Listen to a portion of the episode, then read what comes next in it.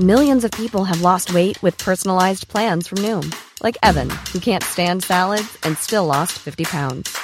Salads, generally, for most people, are the easy button, right? For me, that wasn't an option. I never really was a salad guy. That's just not who I am. But Noom worked for me. Get your personalized plan today at Noom.com. Real Noom user compensated to provide their story. In four weeks, the typical Noom user can expect to lose one to two pounds per week. Individual results may vary. Hey, ¿qué tal muchachos? ¿Cómo están? Bienvenidos a otro bonito capítulo de su podcast favorito de historia, Historia para Tontos, su podcast en el que dos carnales platicamos de historia para hacerlo un poquito más interesante. ¿Cómo estás, Aquí? Hola, hola. Como siempre buenas, me presento. buenas- Soy es de Iker. noche, muy buenas noches. Ah, muy buenas tardes, buenos días, buenas noches donde nos escuchen. O buen día. Que tengan un buen día. Muchas gracias. Sí, hoy sí es de noche, que tenga una excelente noche. Eh, ¿Cómo estás, Iker? Muy bien, ya, ya te había extrañado. Ya hemos platicado esto en varios capítulos anteriores de que no hemos, no hemos coincidido últimamente. Sí, Andas de sé, viajador, cabrón. de con nueva camioneta Suzuki. Suzuki Kicks, ¿o qué es? Es una Suzuki XL7, la mejor camioneta del mercado. Cómprenla. Sí, y aparte naranjita muy guapa. Sí, Sí, sí, sí. andaba de viajador el Así Teca, yo andaba de trabajador también en la Embajatrix. Y pues no habíamos coincidido hasta... Y el, el capítulo pasado lo hicimos, ahora sí que... Hicimos un tanto diferente, intentamos una manera así de que a ver qué pasa si lo hacemos desde lejos. Porque es- tú- es- eso fue commitment, eso Ajá, fue compromiso commitment. porque sabíamos que teníamos que darles algo a ustedes. pero- no nos salió tan chido, pero, pero pues, cumplimos. Pero, pero es, es como entregar la tarea con seis, cabrón. Exacto. Es- Yo creo que eso nos caracteriza Sí, mucho. nos en caracteriza nuestra- a nosotros, así que una disculpa a todos ustedes. por- Académica, sí somos, En- sí en soy. la vida Sí. en general, somos, somos los güeyes de seis. Bueno, Arriba de seis es vanidad. Arriba de seis. Y de hecho, lo más cagado es que somos el podcast número seis. Entonces, Ah, es el seis de, la suerte. De panzazo, número De 6. panzazo Lucky, lucky number six. Pues bueno, muchachones, así como a nosotros nos gusta saltarnos a veces las leyes o hacer el mínimo esfuerzo, pues para nosotros hablar ahorita de las leyes es algo muy común, es algo muy habitual. Nosotros estamos acostumbrados a vivir dentro de un sistema de leyes estructurado que nos permite y que no nos permite de hacer y no hacer, pero pues esto no fue así durante mucho tiempo. Pinches normas culeras. Viva que la anarquía. Aquí queremos, nosotros somos protoanárquicos, acá Sí, totalmente. anticapitalistas, Comunistas. ya todo, progres, todo, ya progres, tenemos las etiquetas que quieran, ya las Pro traemos. AMLO, anti Samuel García. Exacto, una- un, un trago de agua a su salud. Con trago de agua. Uy, no, pues, ¿qué- ¿qué dirá Samuel García que yo se me puedo bañar, güey? Uy, qué feo, qué feo ya, amigo. Pues bueno, hablando de las leyes y de, las de la importancia de las leyes, A ver, espérate antes. ¿qué pasó? ¿Qué tema me traes hoy, mi Ah, estimado pues Iker? justo este era el prefacio, el epílogo de esta bonita, este bonito capítulo. Y el tema de hoy vamos a platicar sobre el código de Hammurabi, ¿no? Tremendo código. la ley de Hammurabi, el tremendo código, claro La que sí. lleno de barras. Esas sí eran leyes, no como las que tengo en mi país. Esas sí eran leyes, exactamente. Entonces, pues digamos que, como les contaba, estamos ya inmersos en esta dinámica de que existen leyes alrededor de nosotros, pero pues nada de esto hubiera sido posible sin el primer código eh, de leyes, ¿no? Ajá, el Código Civil Federal. Es como, es como una protoconstitución una más o menos. ¿no? protoconstitución, Como una protocódigo protocon- Civil Federal. Exacto, ándale, Pero pues, exactamente. la neta está cagado, güey. Así como... Bueno, es una... es- está, Mira, o sea, está medio arcaico. co- Como toda la pensar, historia la tenemos que ver de- dentro del lente de la época en la que fue escrita. Claro. ¿no? Obviamente, como, Sí, sí, como sí. todo lo que les platicamos, lo tienen que ver dentro del espectro de lo que estaba pasando en ese momento. Sí, y pero- pues muchas cosas ahorita que las leemos decimos, órale, ¿cómo crees? Pero pues, Pues sí, pero pues vamos con estas leyes que estaban un poco... si, si tenemos en cuenta que la primera constitución fue escrita en 1776, entonces pues... Bueno, Después sí, de Cristo, sí. esta es de eh, 2000. 1792 Ajá, antes, de, Cristo. O sea, ya Ah, su tiene, ya tiene sí. mucho tiempo. Entonces, primero, ya les vamos a platicar el día de hoy sobre el código de Hammurabi. Así que, ¿qué te parece si empezamos desde el principio? desde el inicio, a ver, ¿por qué nos cuentas un poquito qué estaba pasando en ese entonces, que más o sí, menos? mire, vamos a contextualizar la historia de la humanidad, porque ya saben que nos gusta contextualizar y llegar hasta el final del tema principal en este podcast. Entonces, ¿qué es lo que estaba pasando muchísimo antes de este bello y no tan avanzado, pero muy avanzado código de Hammurabi? Bueno, pues en el 5000 antes de Cristo se da la fundición del cobre y el oro en lugares como Mesopotamia, que como sabemos, y si no lo saben, en Mesopotamia fueron donde empezaron a surgir las primeras civilizaciones como tal, ¿no? Las civilizaciones humanas. Hace cinco mil años, mi Sí, estimado. o sea. Antes de Cristo, o sea, hace siete mil años, güey, las primeras civilizaciones. O sea, ¿qué pasa después? En el cuatro, en el 4500 antes de Cristo, se da el primer asentamiento lo bastante grande para ser calificado como una Mm, sí, ciudad que se llama Uruk, ¿no? Y vivían ahí los uruquenses, no sé, güey. Uruk-hai. Uruk-hai. Ah, Ah, imagínate. imagínate. Este, luego en el 3800 se da la primera fundación de los reinos del Alto y el Bajo. Egipto. Y en el 3500 antes de Cristo aparecen las primeras civilizaciones en el Valle del Indo, en lo que hoy conocemos como la India. Entonces, ¿qué pasa? Bueno, pues ya es hasta el 2000 antes de Cristo, o sea, 3000 años después de la primera ciudad, es cuando se empiezan a dar las primeras dinastías chinas, Ok. ¿no? Entonces ya se empiezan a dar las primeras dinastías chinas en las primeras grandes ciudades chinas y es cuando ya aparece, pues, este bello personaje llamado Hammurabi. Sí, y con las grandes civilizaciones viene esta importancia de pues tenerlas bajo un control, ¿no? Sí, claro, Sobre- porque- sobre algunas reglas, porque, Porque, pues, acuérdate que la civilización es como el equivalente al orden y el progreso, ¿no? sí, y, y- y muchas de estas civilizaciones o protonaciones, más o menos, si les quieres decir así, pues se regían en ese momento por eh, casi casi dictadores muy tiranos que Ajá, reinaban sí. a, a su entender, ¿no? Sí, Entonces ajá, no había, no había, re- no había, No había re- como un código, una normativa así estipulada y escrita. ¿no? Exactamente. Y ahí es donde viene nuestro, nuestro carnal, el Amurabi, El Hammurabi, el Amu, el Amu. el Amu. Bueno, pues a- Hammurabi fue el sexto rey de Babilonia, eh, por ahí del año 1810 a 1750. Antes de, Acuérdense que el, que, el, que el tiempo antes de Cristo se cuenta de más a menos, ¿no? No tampoco sí, sí. digan que el Iker está aquí Inventando cosas. inventando cosas. Ya saben que aquí con puras fuentes. Fuentes brotantes. fuentes brotantes, exactamente. Entonces, eh, ¿cómo? Las primeras civilizaciones no fueron en Europa. ¿Cómo, güey? ¿Cómo, güey? O sea, no. Entonces, ¿tú qué? España no existía, güey. Sí, ay, no. Ya Bueno. salte de aquí. Salte de mi estudio. Bueno, eh, pues Hammurabi eh, fue el sexto rey de Babilonia durante la primera dinastía de Babilonia, ¿no? Desde el año 1792 Ujú. hasta el 1750. Va. Y pues él ascendió al trono después de su padre, pero pues al ver los- el ejemplo de su padre, que era según él un rey medio legislador que también trató de hacer un código, pero nada más lo traía él, eh, pues Hammurabi se vio con la tarea de Pues de poner un orden de más. codificar, Ajá, de de codificarlo, codificar ¿no? las reglas que ya le habían pasado. Y pues él es muy conocido por hacerlas, el código de Hammurabi, ¿no? Que es uno de los primeros códigos de leyes escritos en la historia. Y que actualmente, si ustedes lo quieren visitar, está en el Museo del Louvre en París. Ah, qué raro. Qué raro. Qué ¿no? extraño que Sí, una, ajá, que una que reliquia de Medio Oriente se encuentre en, en Europa, ¿no? Sí, que- No, güey, es que ahí los- la ahí se las cuidan, en güey. Y dijera, ahí sí pagan para que las vean, ahí sí pagan para que los vean. No como en el Templo Mayor, güey, que le llueve encima todo el día, güey. Eso- No, güey, es que si, si el Templo Mayor estuviera en París, güey, se lo han llevado completo. Ahí sí lo cuidarían, güey, no lo visitaría, no lo visitaría cualquiera. Sí, nomás Mbappé lo vería, güey. Pero sí, entonces, pues bueno, el código, el código de Hammurabi, eh, lo codificaron, es una piedra muy grande de basalto, de aproximadamente 2.4 metros de altura, es negra y él estaba escrita en, ¿cómo habíamos quedado que estaba, qué se llamaba? eso? Cuneiforme. Cuneiforme, ¿no? Ajá, exacto. Jeroglífico, Un- bueno, no era, no era tipo de escritura cuneiforme. Cuneiforme, o sea, en forma de cuñitas. De cuñitas. Exacto. Acuérdense que las primeras eh, escrituras que se tienen registradas, pues fueron eh, de esta manera cuneiforme, o sea, en cuñitas como en forma de media luna. Sí, Y, muy bien. Pues entonces, este se encontró en, en Persia, lo que hoy es Irak, Irán, ¿no? Irán. Irán. Ajá. Sí. Persia es Irán. Ajá. Ajá. En 1901, bueno, Ujú. eh, p- potato, potato. Potato, potato.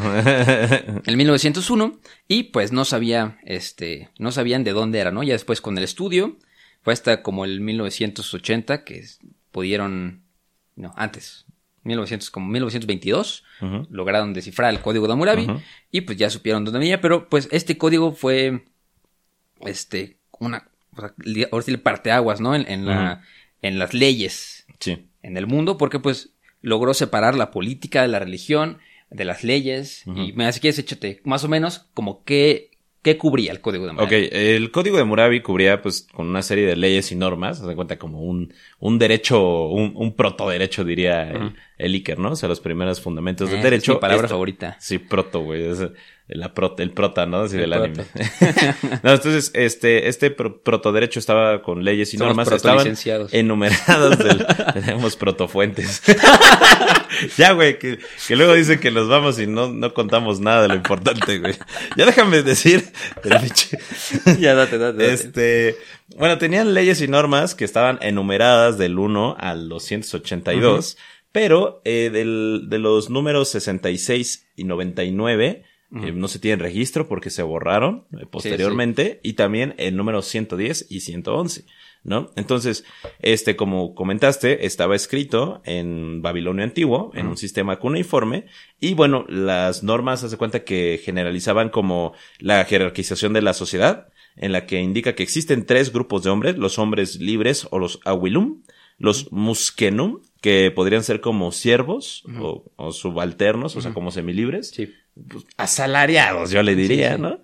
Ajá. Y los esclavos o los guardum, esas eran las tres personas que existían dentro de las normas este, babilónicas. También indica los precios, eh, los honorarios de los médicos, eh, que, que podían variar si se atendía a un esclavo o se atendía a un hombre libre, ¿no? Porque obviamente, pues el esclavo no tiene pagar. Depende del tipo de calaña que eras. Ajá, así exactamente, así te cobraban. Así, así como, de, no, es que a mí me cobran más por ser blanco. Voy al Algo así, así, a mí me cobran más porque soy libre. Ah, Ah, culo, ok. ¿no? También estipulan los salarios que variaban según la naturaleza del trabajo. O sea, obviamente, pues no ganaba lo mismo un médico que un albañil o, no sé, un ingeniero a un político. También este, nombraba la responsabilidad profesional. O sea que, pues, hace cuenta que, ¿qué pasaba si un arquitecto, un ingeniero construyó una casa y se caía la casa? Entonces, ¿de quién era la responsabilidad? Pues del güey que la construyó. Entonces se le castigaba con la muerte, ¿no? Por ejemplo. El funcionamiento judicial, cómo se repartía la justicia en los, trubi- en los tribunales y quién podía apelar ante el rey, ¿no? O sea, si obviamente te llegaban a acusar sobre algo, pues, o sea, que cuando tenías el derecho de pues, decir, no, güey, yo no fui, o, pues, o sea, sí fui yo, pero déjame defenderme, Sí, sí, sí. y cuando el rey te iba a aceptar, ¿no? Esas apelaciones, Sí, ¿no? como, Porque- como que sienta las bases de la presunción de inocencia, ¿no? Exacto, sienta las bases de la presunción de inocencia, porque a lo mejor me acusan a mí de asesinato, pero pues, a lo mejor yo no fui, güey. Fue, fue mi hermano gemelo, entonces, ¿cómo, cómo compruebo Fue que no fue? Fue Patricia. fue Patricia, entonces, ¿cómo compruebo yo, pues, que Patricia fue el asesino, ¿no? De, este, pues, de X Sí, de persona. Chuchito Pérez. Exacto. Entonces, y finalmente, pues también enumera las penas, ¿no? O sea, cómo se declasificaban los delitos, como cuáles eran, este, eh, bueno, cómo se clasificaban los delitos a partir de los crímenes cometidos, y la escala estaba en base a la ley de talión. Que la ley de talión es, este, una denominación tradicional de un principio jurídico de justicia re- retributiva, en la que la norma imponía un castigo que se identificaba con el crimen cometido. ¿no? O sea, Exacto. básicamente. En, en- seguramente ustedes ya conocerán el, el famoso dicho de la ley del talión, que es ojo por ojo, 64. No, ojo por ojo, diente por diente. Sí, más o Entonces, menos. digamos que es justicia retributiva, porque, pues, como lo recordarán antes, no había un código estipulado. Entonces, si yo mataba al hermano de Teca, lo más probable es que Teca me matara a mí, a mi esposa, a mis hijos, a mis abuelitos, o a mis amigos, o a quien sea, ¿no? Para Sí, tú claro.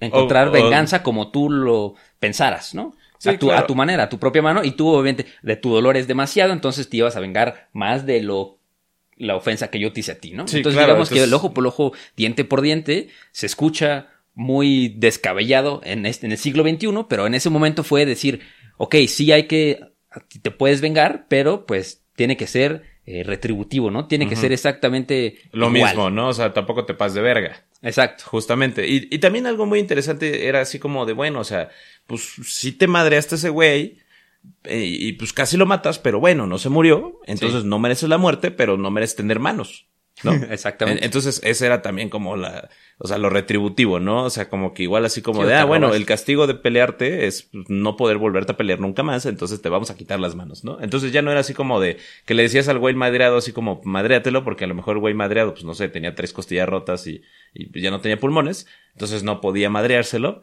Entonces era así como, bueno, está bien, no te preocupes, vamos a hacer que este güey ya no se pueda madrear a nadie más, así que vamos a cortarle las manos.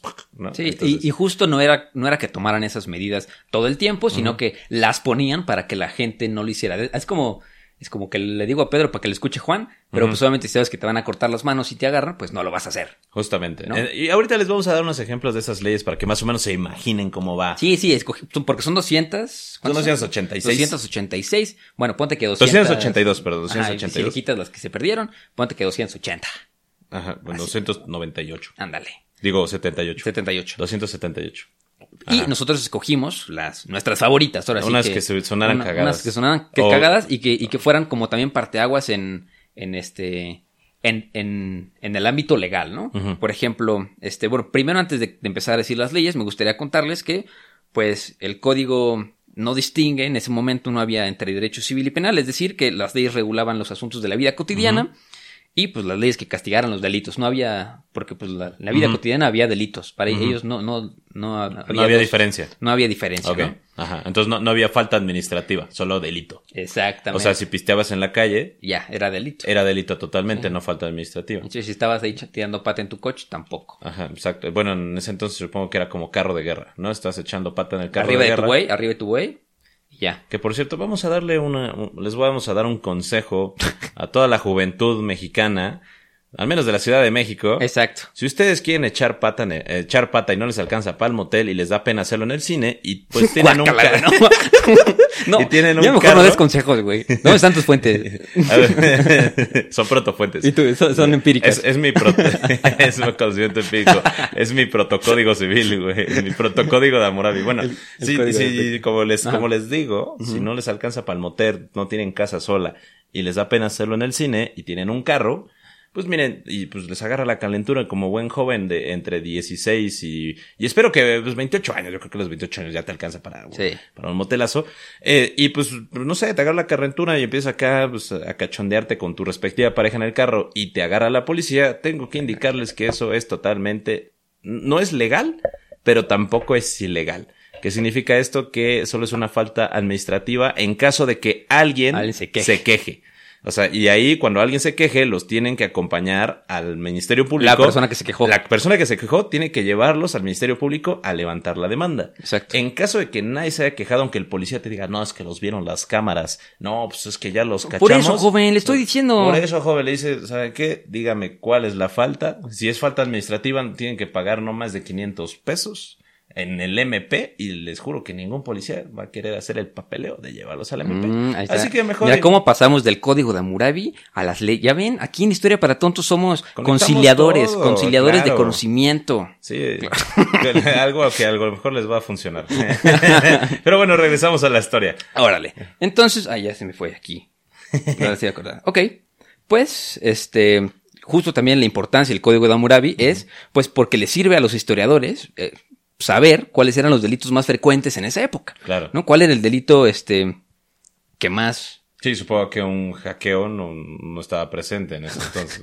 No, pero a lo mejor ellos pu- pueden como este ver en qué épocas había menos comida porque pues los A la gente robaba. la gente robaba por hambre, ajá, ¿no? claro, sí, sí. Entonces, pues mira, primero les vamos a contar la regla más importante, Ujú. las, las dos reglas más importantes del código de Hammurabi, ¿no? La 1 y la 2, que para mí es el- son las más importantes, ¿no? La 2 menos que la 1, ahorita la van a escuchar, pero la 1 dice así. Si uno ha acusado y embrujado, eh, o sea, eso lo pueden evitar. Ajá. Si uno ha acusado y embrujado a otro, no puede justificarse, es posible la muerte. Ok. O sea, si tú acusas a alguien de que te acusó, O de que eh, yo te acuso a ti de que te que mataste a alguien y yo no tengo pruebas, me matan a mí. Ok. ¿No? Entonces, Ajá. eso es la- el principio de la presunción de, de inocencia. ajá, ¿no? ok, De inocencia. Si tú me acusas a mí de un delito y no tienes pruebas, Ujú. sobre. Pero, pero si lo, si lo acusas de brujería, ¿no? No, también, bueno, de, de muerte y de varias cosas. Ah, ok, ya va. O sea, de la, la acusación de delitos, ¿no? Si tú acusas a alguien de un delito Sí. y este. Y no tienes pruebas, entonces todo el peso de la ley, todo el peso del código de Hammurabi cae sobre ti, ¿no? Perfecto. Y la ley número dos, que dice, si uno embrujó al otro y no puede justificarse, el embrujado irá al río, se arrojará, y si el río lo ahoga, el que lo ha embrujado heredará su casa, y si el río lo absuelve y lo devuelve a salvo, el brujo es posible Les digo, el brujo es pasible de muerte y el embrujado tomará su casa. O sea, digamos que si tú me acusas a mí de brujería, a mí me lanzan al agua y si el agua me saca, es que estoy perdonado y tú eres el que a ti te, Ajá. a ti te dan cuello. O sea, ojo con acusar a alguien Ajá. que sepa nadar. Pero si, pero si, si el río te ahogara, entonces Exacto. yo me quedo con tu casa. Como la mayoría de las personas. Ok. Digo, la- de, verdad que hay, hay varias leyes muy interesantes y hay otras que dices, güey, esto el- a la Murabi nada más le faltó ponerle el nombre y apellido porque son de que extremadamente específicas, de que muy, muy, ajá. muy específicas. Por ejemplo, la ley 109, déjenme aquí bajo en mi bonito código de Murabi. Ujú. Eh, chécate esta ley. Dice, si se reúnen rebeldes en casa de una comerciante de vino con dátiles y sésamo, y ésta no les toma y los conduce al palacio, ella merecerá la pena de muerte. O- a ver, a ver, otra vez. Esa no, te- no, no la entendí, güey.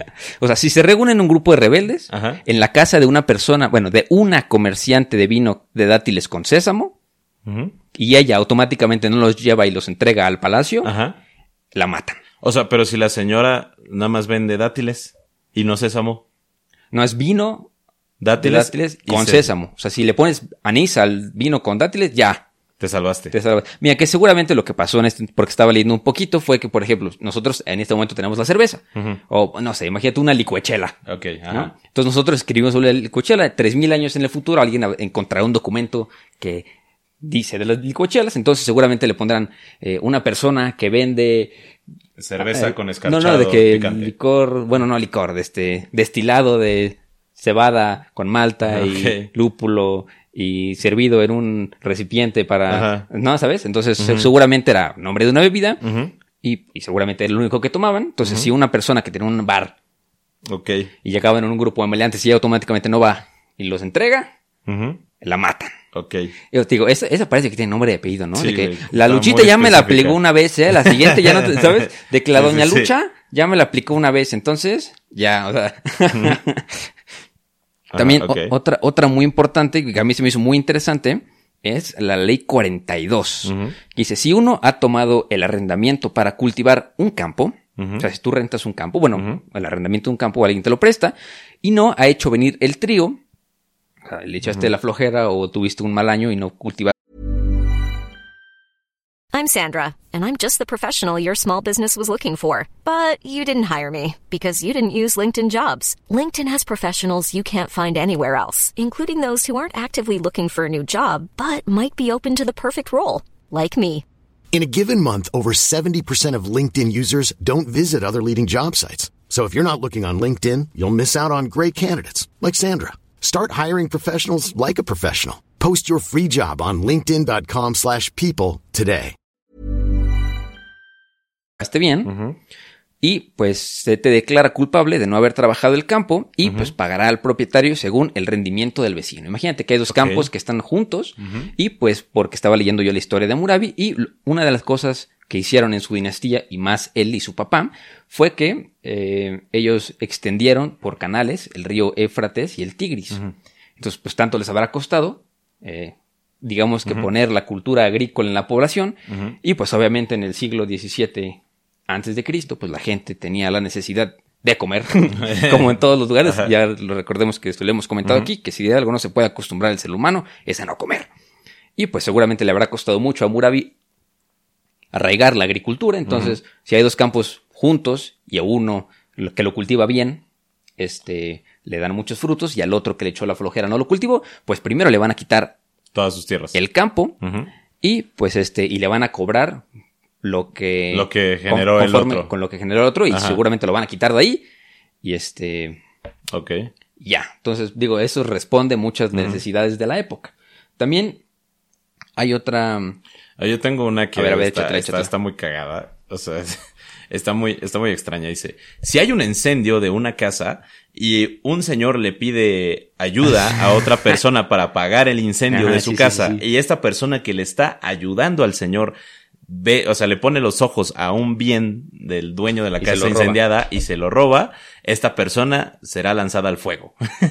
Imagínate, o sea, si, si tú- se está incendiando tu casa y sí que sí ¿no? ya te ayúdame por favor mi y casa güey sí, sí, a huevo, ¿no? Y de repente, verga, un Play 5, cabrón, ¿no? y, pues así de repente es como, guay, gracias por ayudarme a, a Sí, sí, salvar sí. mi casa, pero me falta un Play 5 y así como de, ah, dice, te robaste mi Play 5, culero. ¿Y tú qué es, esa, qué es esa forma Ajá. cuadrada que traes debajo de tu exacto, túnica? y es así como de verga. Entonces, pues literalmente prenden otra vez el fuego a la casa y me arrojan a mí el fuego por, por haberme. el güey que está pagando con la cuenta. Ah, eh, güey, aguántame tantito, cinco minutos, güey, nada más en lo que avienta este güey al fuego. Exacto. Y ya después, este...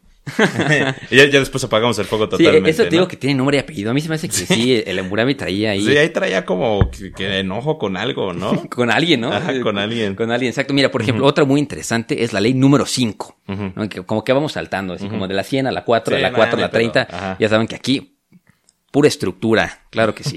la 5 es, digamos, que es en contra del soborno. Es de las primeras leyes. Yo creo que la primera ley que va en contra del soborno. Y lee así. Dice, si uno, en proceso, ahora se me equivoqué.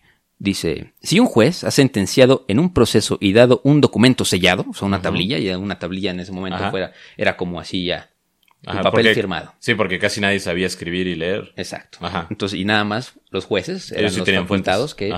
que eran los únicos que pueden hacerla y le daban una tablilla eh, con su sentencia y luego cambió su decisión. Este juez será convicto de haber cambiado la sentencia que había dictado y pagará hasta 12 veces el reclamo que motivó el proceso y públicamente se le expulsará de su lugar en el tribunal y no participará más con los jueces en un proceso. O sea, si un día llegabas tú y llegamos yo, tú y yo, llegábamos con el juez y decíamos que Teca me robó unos jitomates. Entonces al día siguiente el juez me dice a mí, no, pues Iker, Teca te doy cinco jitomates. Y tú en la noche llegabas con el juez y le decías, juez, mire, papá, yo le doy cinco jitomates a usted. Si, si acusa al Iker, ya para que se lo echen de una vez. Y el juez al día siguiente cambiado su sentencia, eso le acreditaba al juez que primero que pagara 12 veces jitomates. ¿no? Que pagara... ¿Cuántos jitomates eran 12 veces jitomates? Como 60... Un chingo. Sí, como, como si pagara 50, 60 jitomates y adiós tu, tu chamba, Ok. ¿no? Entonces, eso digamos que fue como de los primeros principios antisoborno que estipulaba el código de Hammurabi. Ujú. A ver, échate otra, échate otra. échate otra. Si un hombre maltrata a su padre, se le apuntarán las manos. Está heavy, ¿no? Imagínate. si- Esa está heavy. Es justa, la neta. Pues imagínate si un vato así como de, ah, ya, jefe, ya me tiene hasta la madre y pues lo maltrata. Yo sé que construí en su terreno, jefe, pero también Eso- es mi casa. ¿Cómo que quiere que pague la renta?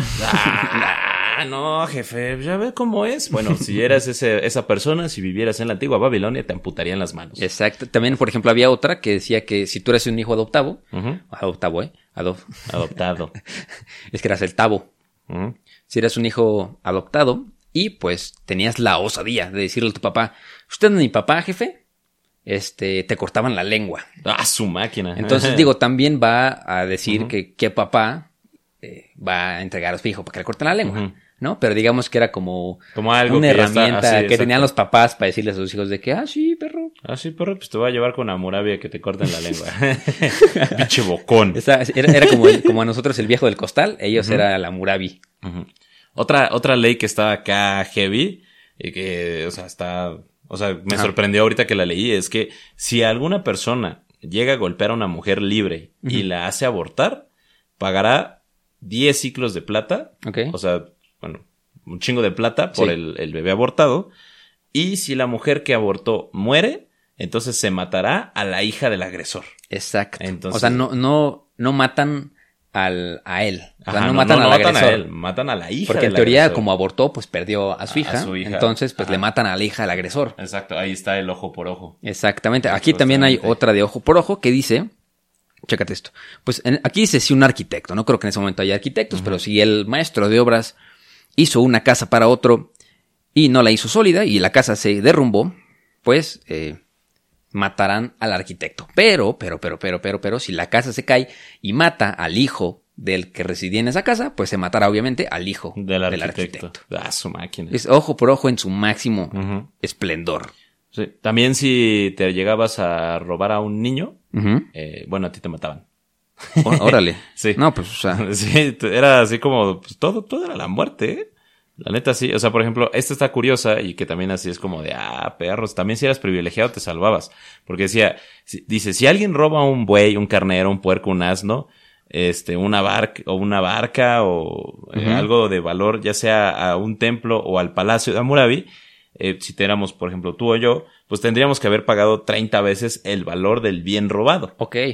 Si llegabas a tenías- robarle a un noble, entonces tenías que pagar 10 veces el valor de lo robado. Y si no tenías con qué pagar, eh, pagabas con la muerte. Ok. Así. no, aquí no había nada de créditos o algo así. Ok, Eh, Aquí no había nada de tengo hambre, señor, no tengo para comer, por eso robo. por eso robo. Ah, bueno, eh, entonces como te agarramos, te vas a morir. Sí, préstanos tu vida. Préstanos tu vida. Mira, chécate este también. Dice, si, si uno adopta un niño. Y cuando lo tomó hizo violencia sobre el padre y la madre, el niño volverá a la casa de sus padres. Ok. Uh, ¿Y si, understandable, y si no understandable. tenía padres? Eh, aquí tiene otra. Dice, si, si, si el artesano, si un artesano acepta o adopta a un niño y le enseña su arte, el niño no puede ser reclamado. Ok. ¿no? Pero si no le enseña el arte, los papás pueden reclamar al hijo, Ok. ¿no? ok. Ven aquí, dice, si un señor, o sea, una persona, roba propiedad religiosa o estatal, es penada con la muerte. Ok. Sí, todo, todo, todo era la muerte. Ahorita nos suena muy, ahorita nos suena muy, muy loco, pero pues en ese momento servía. Pues sí, porque es imposición de miedo, no, no tanto de justicia. O sea, Mira, sí, pues ya casi nadie quiere robar, este, si uno después de su padre se acostó sobre el seno de la madre, serán los dos quemados. O sea, O sea, si sí. alguien aplicaba el incesto, Ajá. Quemaban a la madre y al Y a él. Ajá, ok. Y al a los incestuoso. incestuosos. Ajá. A los incestuosos. Ok, ok. Iban a Se ser los quemados. echaban. Ok. Dice, si uno después de su padre es sorprendido en el seno de la mujer del padre, que ha dado hijos a este padre y que los ha criado, será expulsado de la casa de su padre y desheredado. También había como, este, legislaba como estas relaciones familiares, en qué situa- situación un hijo podía heredar cosas del padre o en qué, o, o nada más en qué supuestos el padre podía desheredar a su hijo. M- más o menos como que legislaba en estas, en estas, Estas normas. exacto. Oye, Aparte, bueno, el que acaba de decir así como de que si una persona roba propiedad religiosa y estatal, también existe así como, ¿qué pasa si este güey vende, no? O sea. La, la propiedad religiosa o estatal. Bueno, aparte de que matan a este vato al que, al que lo robó eh, y, lo vende, el que tiene que, eh, el, el, el comprador del objeto robado tiene que restituir lo robado a la persona original y si no tiene cómo restituir lo robado porque a lo mejor lo volvió a vender, Ok, ok, ok. entonces, en ese caso, va a ser castigado con la muerte. ¿no? Y el, el, el comprador del comprador de lo robado Sí. también, También. será castigado con la Sí, si muerte. compras no- cosas ajá. robadas. Si compras cosas robadas, eres es castigo con Sí. la muerte y al final, ya cuando se acabe el ciclo de las compras robadas, Ajá. este, el, el dueño Ajá. eh, va del, del bien robado, pues va a, se le va a regresar, ¿no? Todo. lo- Ok.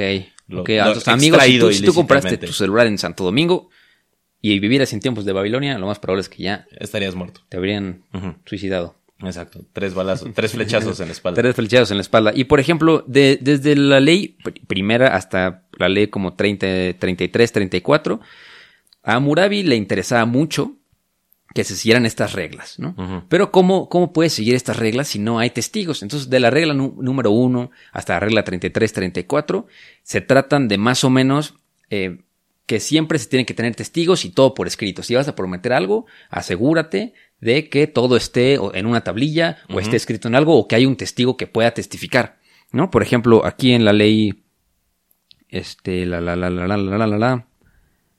Vamos, vamos a buscar aquí.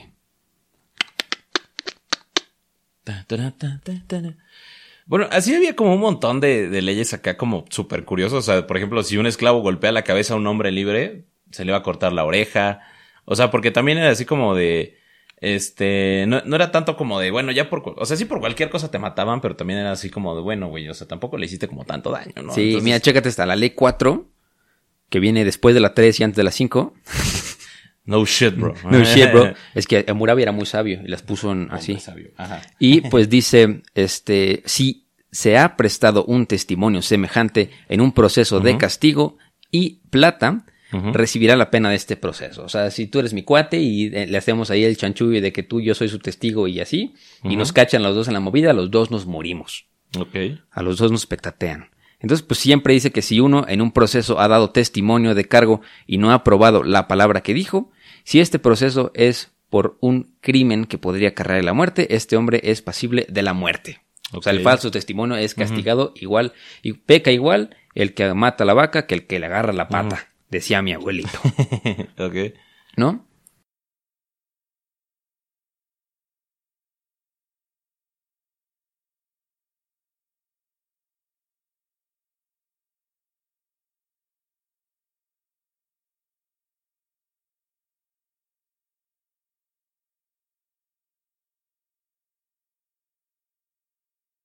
Amo y el señor. El siervo. Bueno, no, el, el siervo, ajá, Ajá. El amo y el obrero, porque, o sea, hace cuenta que, pues, el, el amo, pues, podía tener mucha riqueza y lo que sea, pero tenía la obligación de pagarle al obrero un salario mínimo ya dictaminado en el código. Y no solo eso, tres días de vacaciones al mes. Ajá. Güey, el código de Hammurabi le brindaba más vacaciones que lo brinde el, el- la ley federal de trabajo mexicano, cabrón. O sea, no mames. ¿Qué son? Do- 12 por 3, güey, 24 son 36 días. Es un mes de vacaciones, cabrón. Al año, güey. Al año, a la güey. Aquí te dan cinco días de vacaciones después del primer año de trabajo en una empresa, güey. Sí. Sí, sí, sí, Amurabi el grande, ¿eh? Hammurabi el Grande, necesitamos de... Ah, Venga, sí eran leyes y no como las que tengo en casa. Esas eran, o sea, ya se perdieron los valores, amigo. No, aparte algo muy curioso es que el código de Hammurabi ah, no era totalmente laico, sino porque también menciona muchos dioses eh, de los babilonios, por sí, ejemplo. porque en, en el, en el prólogo del código de Amurabi, este, venían de dónde Amurabi sacó las leyes. Sí, justamente, y porque dice que las leyes las sacó del dios Shamash, que era el, el dios titular de la justicia, y que se supone que habló con Hammurabi para dictaminar las leyes y asegurar el bienestar de la gente, pero también aparecen grandes divinidades, así como, pues, Anum, que era el padre de todos los dioses, un Zeus, un, este, no sé, ¿cuál es el padre de los dioses? Aparte de El Zeus. padre de los dioses, pues Dios. Papá de Jesús. Ah, ajá, exacto. Pero Jesús era el hijo de Dios, güey. no Exacto, dios. Es el hijo del papá, güey. El papá del papá del papá. La mamá bueno, de la mamá, ajá. sí. Sale Enil, el señor de los cielos y de la tierra, Marduk, el soberano de los hombres y los países, y el, y el dios de los hijos, que es Enki. O sea, eh, entonces estaba muy chistoso porque Hammurabi no era laico, ¿no? O sea, no era Sí. una ley laica, sino que a pesar de que no era así como la divinidad dirá cómo reaccionar, era así como tú estás protegido, o sea, por la ley y por los dioses. Exacto. ¿no? O sea, tenías una protección divina y una protección judicial, que es la protección divina, que es, por ejemplo, de estos güeyes que los, que dices que los, este, que los embrujaban, ¿no? Ah. Entonces decía como, no, pues es que si no estás embrujado, güey, pues fueron Sí. los dioses lo que te protegieron y te Sí. sacaban del río. Exacto. ¿No? Totalmente. Y era así como, y pues, si te embrujaron, güey, pues es que la neta, pues ese cabrón, güey, pues trae, algo trae, Sí, güey. algo o sea, trae, sí, trae, brujo. pues, estás en- Brujo. Eh, sí, y, y no nada más era, no nada más había una, un código de Hammurabi, sino Hammurabi mandó a hacer mil códigos para estar en todas las plazas de las ciudades, para que no, o sea, ahí, y eso también te habla de que el desconocimiento de las leyes no te exime de su responsabilidad, ¿no? claro. Ahí también empieza ese principio de que, a ver, está en tu ciudad, güey, si no lo leíste Ajá. es tu pedo, güey. ¿no? Sí. Tú fuiste el pendejo que no fuiste al centro de la ciudad, al zocalillo, Sí. a ver ahí mi código, porque ahí está, güey. Así que si los agarran pisteando en la calle, Porque también aplicaba para los extranjeros en ese territorio, güey. claro. Entonces no, sí, sí. no había... No, no había. Ajá, sí, pues el desconocimiento de la ley no te exime de su responsabilidad. Justo, así que no pueden aplicarle tampoco al policía como de oficiales que no sabía que era ilegal pistear en la calle. Como que no me puedo meter perico adentro de mi carro, ¿no? O sea, obviamente es así como, pues, si no puedes, no puedes, güey, pues ponte a leer tu código civil. Exactamente, ahí está, güey. Así y que- así, lo- y- y- igual decía Murabi, ahí está. Yo por eso mandé a hacer un chingo. Ajá, y ¿No? pues para que no haya excusa de como que no, ah, es que no sé leer, no sé leer. Y pues, en el, en el prólogo ya les dijimos que estaba como la justificación divina de las leyes, ¿no? De por qué estaban ahí y de dónde llegó la inspiración de Hammurabi al escribir estas leyes. Y en el epílogo venían este, las condiciones para eh, como postergar este ciclo de leyes, ¿no? Decía eh, con instrucciones claras que los siguientes eh, líderes del pueblo babilónico después de Hammurabi tenían que seguir con estas leyes, ¿no? Que no podían que no podían seguirlas. Obviamente después en el código de Hammurabi que tenemos hoy en día en el museo ahí en Francia, este, pues se ven que algunas ya están tachadas. sí, ¿no? Que se fueron derogando. No, y esa Ah, lenguaje de abogado, perro. perro ya parece licenciado. ¿Cómo, cómo sabes que tuve derecho internacional público y privado? Ah, yo tengo extra de eso esta semana, amigo. Y mucha suerte. Si es de la FES Aragón, fuiste, carnal, porque a veces los hace verdejo y están bien perros. Nah, ya metí así el más barco. A huevo.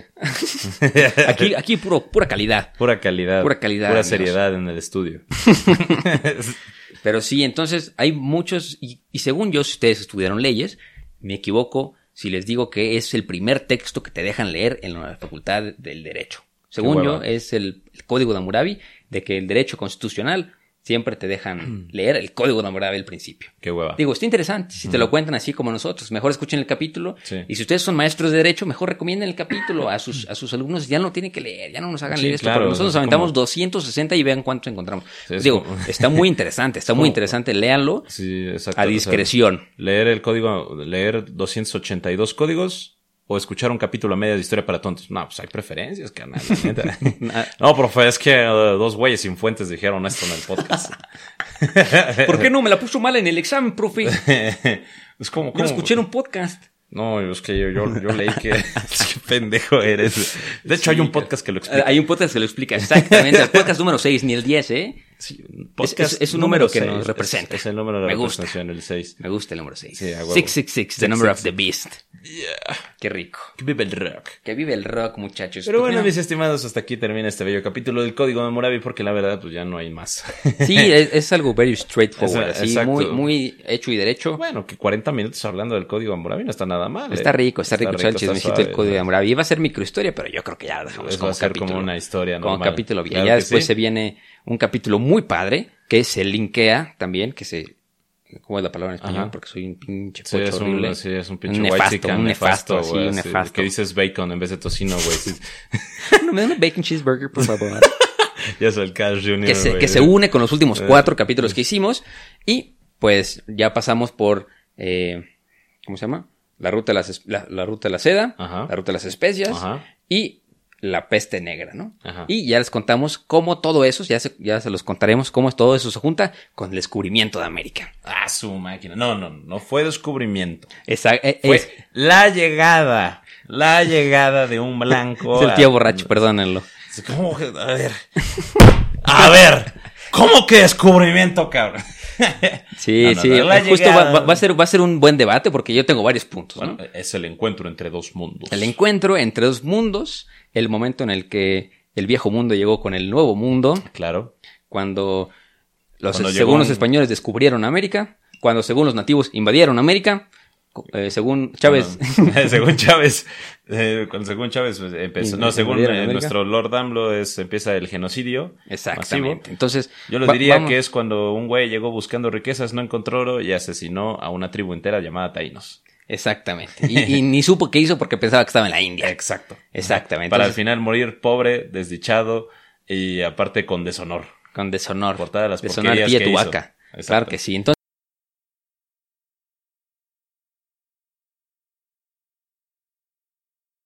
Uy, uy, es que se trabó la computadora. Es que mis se trabó la computadora. El pinche Iker gana como, gana como señora de Polanco que se queja de que sí Insurgente Sur y no puede cambiar la pinche pantalla a su laptop. es que yo soy, voy, puedes sacar al niño de Insurgente Sur, pero no. ¿Cómo? No. Sí, puedes sacar al niño de Insurgente Sur, pero no Insurgente Sur del niño. Exacto. Exactamente. Entonces, pues muchachos, muchas gracias por escucharnos. Obviamente va a estar el- los show notes en el Instagram. Ya vi que nos mandaron muchos mensajitos. Muchas gracias, la verdad que se aprecia mucho, me dan mucho gusto leer todos sus mensajitos. Hay algunos que, que le escriben ahí a la página de Instagram pensando que soy Teca y cuando les digo, hola, soy Iker, me dejan de hablar. Todos ustedes chingan a su madre. Yo también soy bien buena onda. y a todos los que me escriben a mí, muchas gracias, los quiero muchísimo. Y pues obviamente van varias personas que nos han escrito a el, al Instagram Historia para Tontos contándonos que quieren hablar de un capítulo en específico y que tienen cierto Claro. currículum que los califica mejor que a estos dos pendejos soberanos. Sin fuentes. Este, sin fuentes. Entonces, sin fuentes y muchas de esas fuentes. personas que nos mandaron mensaje van a estar pronto en algunos capítulos de Historia para Tontos. Y bueno, si quieren apoyar para poder cambiarle la pantalla a la laptop de Iker, por favor, suscríbanse al Patreon. sí, al, al Patreon Nos que, pueden encontrar en el Patreon como Historia para que el Tontos. pre-show de hoy estuvo bastante sabroso. Sí, estuvo chulísimo. Entonces, pues mira, ya igual los tenemos un poquito olvidados también al Patreon porque no teníamos mucho, no nos habíamos juntado, ¿no? No, y ya, y ya, el contenido sale, el contenido mágico sale cuando estamos juntos. Claro. Entonces es lo padre. Entonces, justo no habíamos hecho pre-shows porque pues hablar solito de pre-shows es un monólogo ahí medio aburrido de, cómo contar tu Sí, día. Luego más Iker que no sabe hablar español. Ah, sí, exactamente. Yo que Aparte, a pesar yo- de sus papás, bueno, no sus papás, sus tatarabuelos trajeron el idioma aquí y, y no, no sabe Nah, hablar. a ver, decir la historia de cómo yo puse mis manos en ese pasaporte eh, son muy diferentes. Es- Ya, ya- ya algún día se los contaré. Perdóname por nacer, jefe. Perdónenme por nacer jefe. Sí, no, yo soy naturalizado, casi, casi. Ah, bueno, Entonces, pero ahí mira, yo soy más mexicano que el Chile. Y pues mi Chile es más mexicano que el Chile. Entonces, muchachones, Confirmo. ya saben, muchachones, muchachones, muchachones. Los queremos muchos. Y pues ya saben que no hay historia si no hay un... ¡Güey! ¿Qué se siente escucharlos en vivo, eh? Ah, bonito. Qué rico, qué Nos rico. vemos. Los queremos. Bye. Bye. Hey, folks, I'm Mark Marin from the WTF Podcast, and this episode is brought to you by Kleenex Ultra Soft Tissues, your ally to help tackle your allergy symptoms this season. I love the change of seasons, but nobody loves pollen and all those other things floating in the air that make you sneeze during this nice weather. Kleenex Ultra Soft Tissues are hypoallergenic and allergist approved. So fight back against watery eyes and runny noses without worrying about irritating your skin. For this allergy season, grab Kleenex and face allergies head on.